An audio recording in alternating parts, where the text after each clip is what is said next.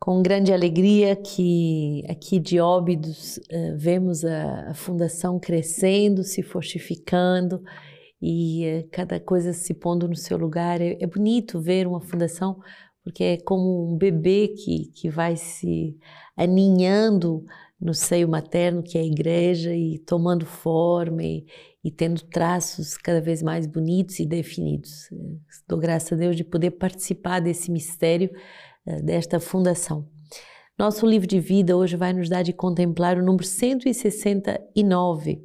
A nossa vontade é enfraquecida pelo nosso pecado.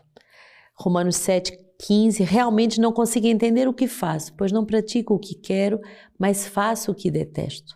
É a experiência de todos os pecadores que, face a Deus, não compreendem o mistério do pecado que os habita, essa inclinação para o mal que os atravessa.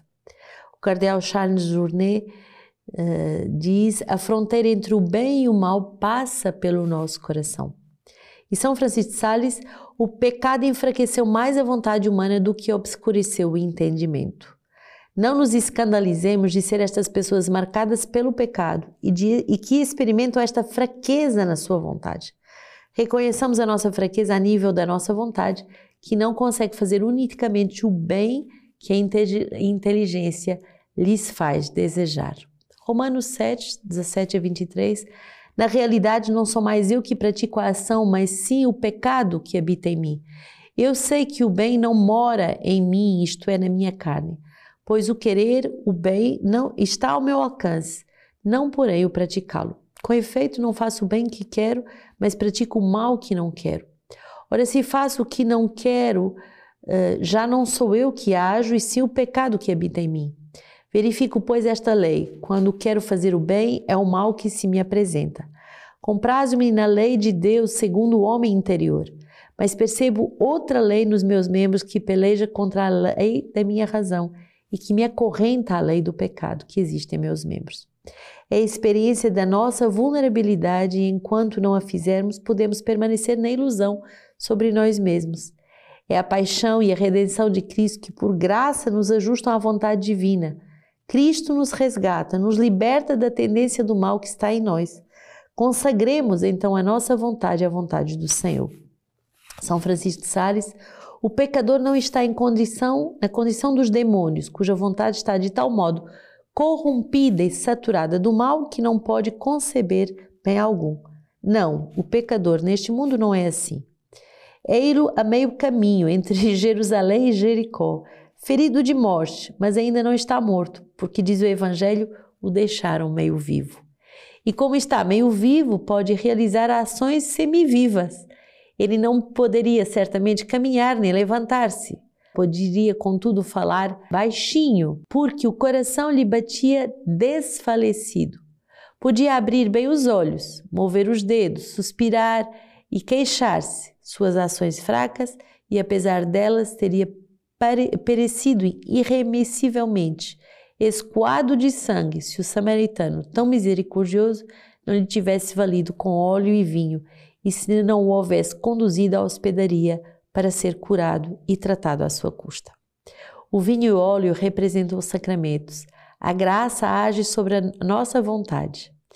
São Francisco de Sales vai ainda dizer: a razão natural sente-se altamente afetada e meia morta pelo pecado. Isto, e é por isto que, que, por muito que queira, não pode observar todos os mandamentos.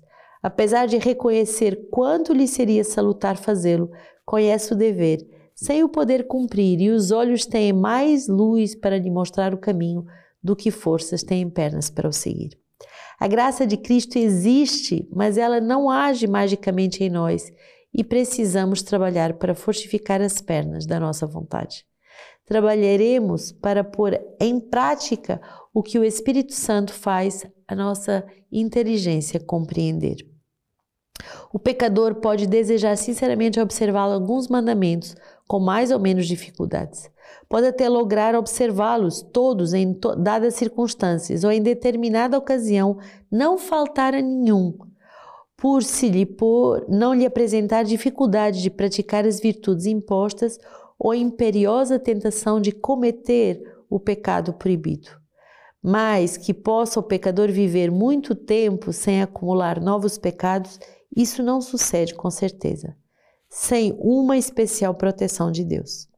Os inimigos do Senhor são assíduos trabalhadores e esforçam-se perpetuamente para o precipitarem, e se veem que não se depara a ocasião de praticar as virtudes preceituadas, suscitam mil tentações para nos fazer cair em coisas proibidas. E então a natureza, sem o auxílio da graça, não pode livrar-se do precipício. Se vencemos é porque Deus nos dá a vitória por Jesus Cristo. Na graça de Cristo, eu posso ser vitorioso com a vigilância do coração e com a ajuda da oração. Vigiai e orai para não cairdes em tentação. Se o nosso Senhor nos dissesse apenas vigiai, nós julgaríamos que poder fazer bastante por nós próprios, mas, mas acrescentou e orai, mostrando-nos assim que se Deus não guardar nossa alma no tempo da tentação, em vão vigiará quem as guarda. Muito forte esse número 169 que vai nos mostrar que a nossa vontade está enfraquecida pelo pecado. Quer dizer que nós até desejamos fazer o bem, nós até sabemos qual o bem que devemos praticar, mas muitas vezes experimentamos que não fazemos aquilo que desejamos fazer. Ou seja, eu vou fazer a experiência da minha vulnerabilidade. Eu gostaria de fazer o bem, mas sou fraco, sou vulnerável e por isso preciso de vigiar e orar. Não só vigiar, porque isso depende de mim, mas também orar e pedir a graça de Deus, porque só com a graça de Deus é que posso ter a minha vontade fortificada e capaz de fazer aquilo que o Pai me pede. Atos 11, 19 e 26 Aqueles que haviam sido dispersos desde a tribulação que sobreviera por causa de Estevão espalharam-se até a Finícia, Chipre e Antioquia, não anunciando a ninguém a palavra, mas somente a judeus. Havia entre eles, porém, alguns cipriotas e sirineus. Estes, chegando a Antioquia, falaram também aos gregos, anunciaram-lhes a boa nova do Senhor Jesus. A mão do Senhor estava sobre com eles e um grande número, abraçando a fé, converteu-se ao Senhor. Ora, a notícia chegou aos ouvidos da igreja que está em Jerusalém, pelo que enviaram Barnabé até a Antioquia. Quando ele chegou e viu a graça que vinha de Deus, alegrou-se e exortava a todos que permaneceram fiéis ao Senhor com prontidão de coração. Pois era um, homem bom, repleto do Espírito Santo e de fé. Assim, considerável multidão agregou-se ao Senhor. Entretanto, partiu Barnabé para Tarso à procura de Saulo. De lá encontraram-no e conduziam a Antioquia. Durante um ano inteiro convi conviveram na igreja e ensinaram numerosa multidão. E foi em Antioquia que os discípulos, pela primeira vez, foram chamados de cristãos. Tão bonito essa experiência uh, de ver como a palavra de Deus vai se espalhando, espalhando, espalhando. Um anuncia o outro, um anuncia o outro, e uh, aqueles que vivem segundo a palavra, aqueles que vivem segundo Cristo, são chamados pela primeira vez de cristãos. Que nome, que peso, que responsabilidade, que dignidade é a nossa. Salmo 86, fundadas sobre as montanhas sagradas, o Senhor ama as portas de Sião mais do que todas as moradas de Jacó. Ele conta glórias de ti, ó cidade de Deus. Eu recordo Rabi, Babilônia entre os que me conhecem. Eis a Filisteia, Tiro e Etiópia, onde tal homem nasceu. Mas de Sião será dito: todo homem ali nasceu, e foi o Altíssimo que afirmou. O Senhor inscreve os povos no registro. Este homem ali nasceu. Tanto os príncipes como os filhos, todos têm sua morada em ti. Bonito esse Salmo 86 que vai nos dizer: foi o Senhor que o firmou. O Senhor é aquele que nos torna firmes na vontade de o seguir, firmes na vontade de o anunciar, firmes na vontade de lutarmos contra o pecado. João 10, 22 a 30. Houve então a festa da dedicação em Jerusalém, era inverno. Jesus andava no templo sob o pórtico de Salomão. Os judeus então o rodearam e lhe disseram: Até quando nos manterás em suspenso? Se és o Cristo, diz-nos abertamente. Jesus lhe respondeu: Já vou-lo disse, mas não acreditais. As obras que eu faço, eu as faço em nome do meu Pai e dão testemunho de mim. Mas vós não credes, porque não sois das minhas ovelhas. As minhas ovelhas escutam a minha voz, eu as conheço e elas me seguem. Eu lhes dou a vida eterna e elas jamais perecerão, e ninguém as arrebatará da minha mão. Meu Pai que me deu tudo é maior do que todos, e ninguém pode arrebatar da mão do Pai. Eu e o Pai somos um. Qual é o traço distintivo de sermos as ovelhas de Cristo, de sermos um como o Pai e o Filho são um? É justamente essa escuta da vontade de Deus e essa obediência à palavra de Deus. Sermos obedientes àquilo que o Senhor nos pede, àquilo que o Senhor nos mostra, faz uh, com que sejamos chamados discípulos missionários aqueles que entram na disciplina, aqueles que são enviados em missão, como o próprio Cristo foi enviado em missão.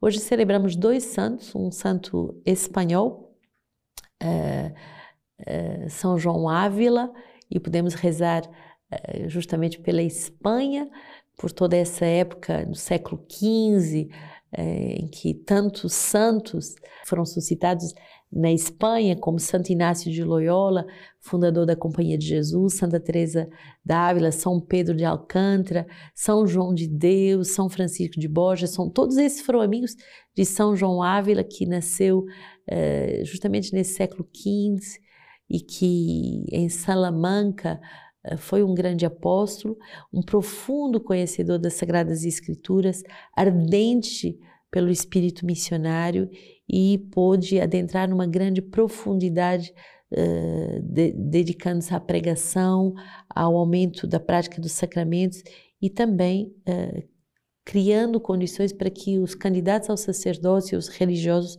fossem uh, formados. Então, São João Ávila tornou-se doutor da igreja, como São João da Cruz, como Santa Teresa d'Ávila. então, alegremos por essa igreja da Espanha que tantos santos deu a, a, a nossa igreja. E também celebrando um santo belga, São Damião de Molokai, muito bonito, século XIX, então séculos mais tarde, mas que justamente ele vai nessa ilha Honolulu fazer a experiência com os leprosos e tornando-se um leproso com eles. Havia 600 leprosos nessa ilha e ele, ao evangelizar esse povo, aceita dar toda a sua vida uh, e morre uh, por, por, uh, por, pelos leprosos e juntamente com eles. E ele diz assim: nenhum sacrifício é grande demais se for feito por amor a Jesus Cristo. a sua vida é de verdade uma vida de entrega heróica para evangelizar esse povo. Uma última palavra hoje para concluir essa lexo de São Pedro Crisólogo, bispo do século uh, quinto que vai dizer: pela misericórdia de Deus eu vos exorto, uh, irmãos. E Paulo exorta, e cada um de nós deve exortar. Deus exorta-nos porque quer que ser mais Pai do que Senhor. Deus exorta-nos pela sua misericórdia, para não ter que nos castigar com o seu rigor. Muito forte. Deus nos exorta porque quer ser mais Pai do que Senhor. Também nós devemos aprender a exortar uh, para que, em vez de castigar com rigor, possamos convencer as almas a dar tudo ao Cristo.